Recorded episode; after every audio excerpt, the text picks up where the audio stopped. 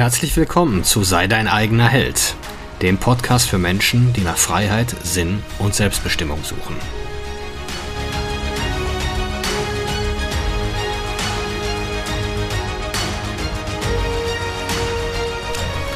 Mein Name ist Marcel Manten, ich bin Familienvater und Unternehmer und in diesem Podcast möchte ich die Erkenntnisse und Lektionen mit euch teilen, die mich das Leben auf meinem Weg bisher gelehrt hat. Die Traumräuber. Ja, Traumräuber sind überall. Zunächst mal wachsen wir mit ihnen auf und auch heute noch haben wir sie meistens ganz, ganz nah in unserer Nähe. Also es ist erstmal so, dass wir, wenn wir als Kinder gefragt werden, was willst du denn werden, dann können wir so ziemlich alles antworten. Feuerwehrmann, Astronaut und die tollsten Fantasieberufe. Und äh, unsere Eltern oder die Verwandten, die uns diese Frage gestellt haben, die lächeln dann so und sagen, ja, super, toll äh, und finden das witzig.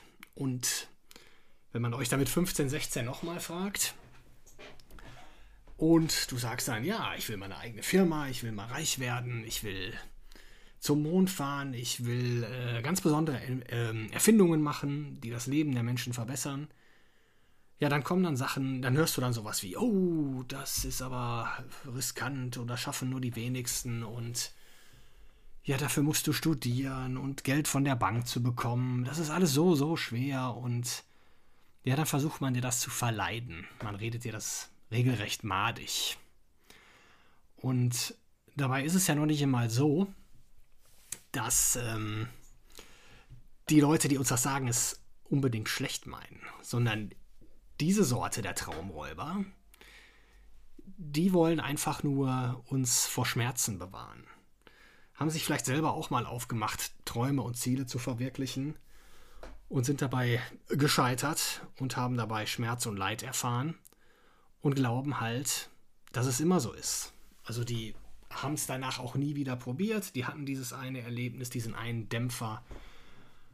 Und von da, von dem Tag an war das dann ähm, Teil ihrer Identität. Und sie glauben halt, sie tun dir einen Gefallen, äh, wenn sie dir das erzählen, wie gefährlich und böse alles ist.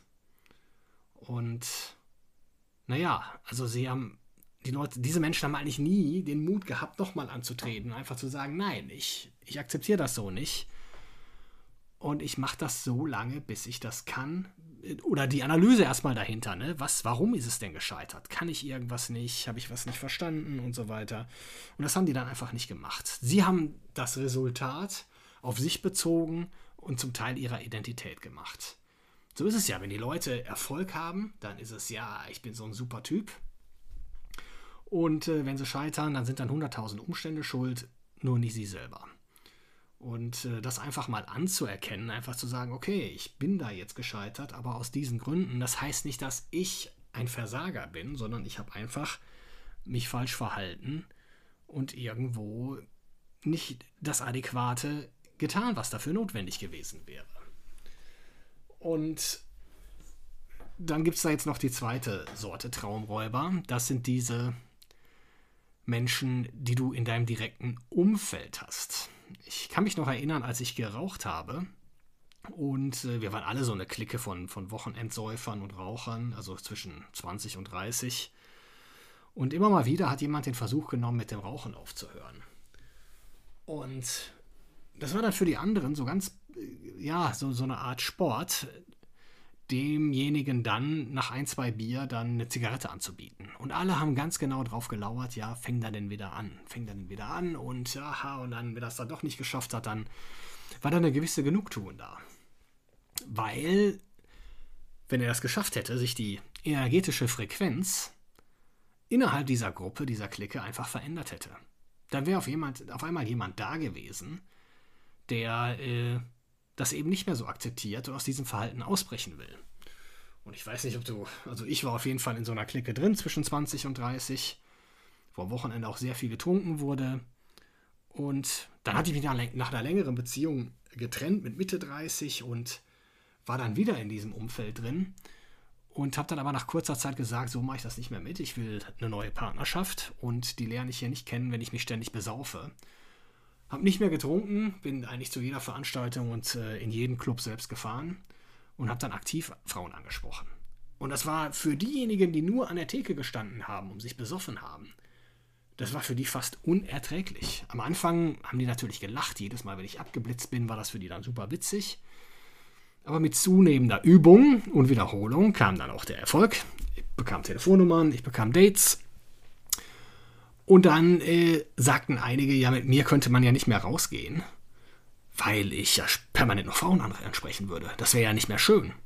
Also die haben nicht eine angesprochen den ganzen Abend lang. Ich will damit nur sagen, du verlässt die Identität dieser Gruppe. Das sind so, das ist so dieses Merkmal, dieses, ja, was die halt so tun, ist dann halt sich dahinzustellen und zu saufen. Und das machen die immer und jedes Wochenende und dafür, dafür kennen die sich auch gegenseitig. Und wenn auf einmal jemand was anderes macht, der zeigt ja denen auf einmal, dass irgendwas möglich ist. Der zeigt denen oder führt denen vor Augen, dass sie einfach nur feige sind. Und dass sie einfach nicht die Verantwortung dafür übernehmen wollen, was sie eigentlich wollen. Weil in Wirklichkeit gehen die raus, um eine Frau kennenzulernen. Die erwarten einfach nur, dass die Frau, äh, die attraktivste Frau in dem Laden, auf einmal denkt, boah, ist das ein netter Typ, der an der Theke steht und das 20. Bier trinkt. Das wird aber nicht passieren.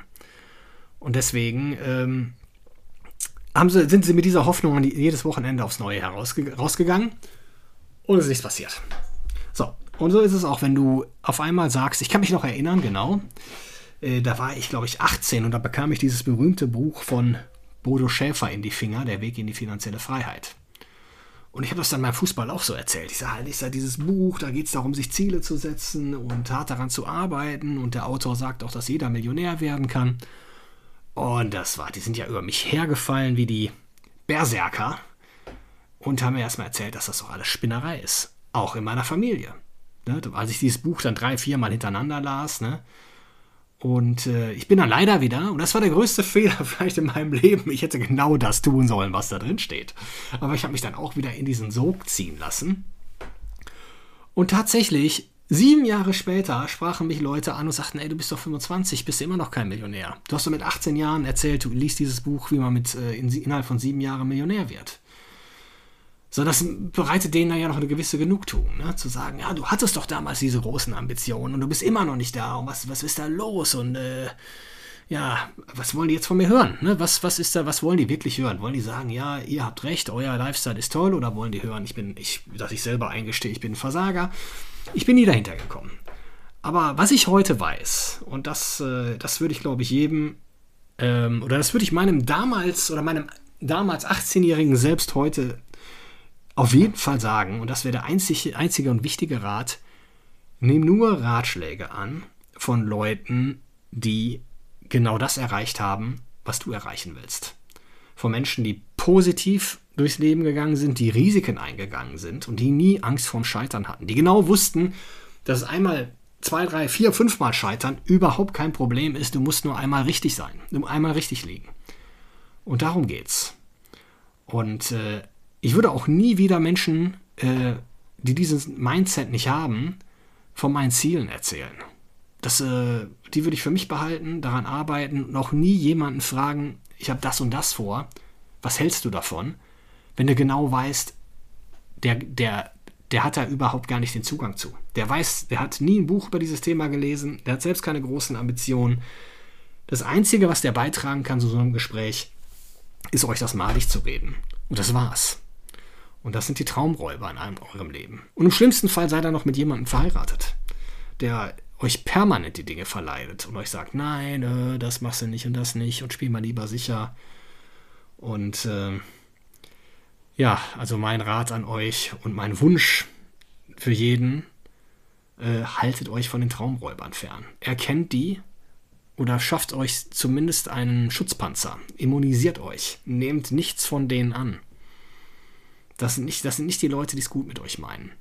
Die einen, ja, die einen glauben, sie meinen es gut mit euch und die anderen wollen einfach nicht, dass ihr, ja, dass ihr die überflügelt oder eben halt eine neue Bewusstseinsstufe er, erreicht.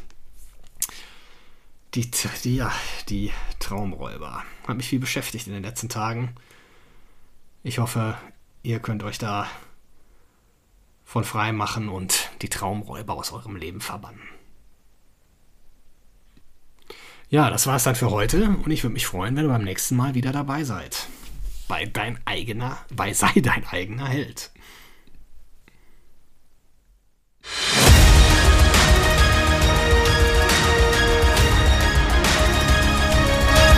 Ich danke euch fürs Zuhören. Würde mich freuen, wenn ihr den Podcast abonniert und beim nächsten Mal wieder zuhört. Empfehlt ihn auch gerne weiter. Bis dahin, ich freue mich.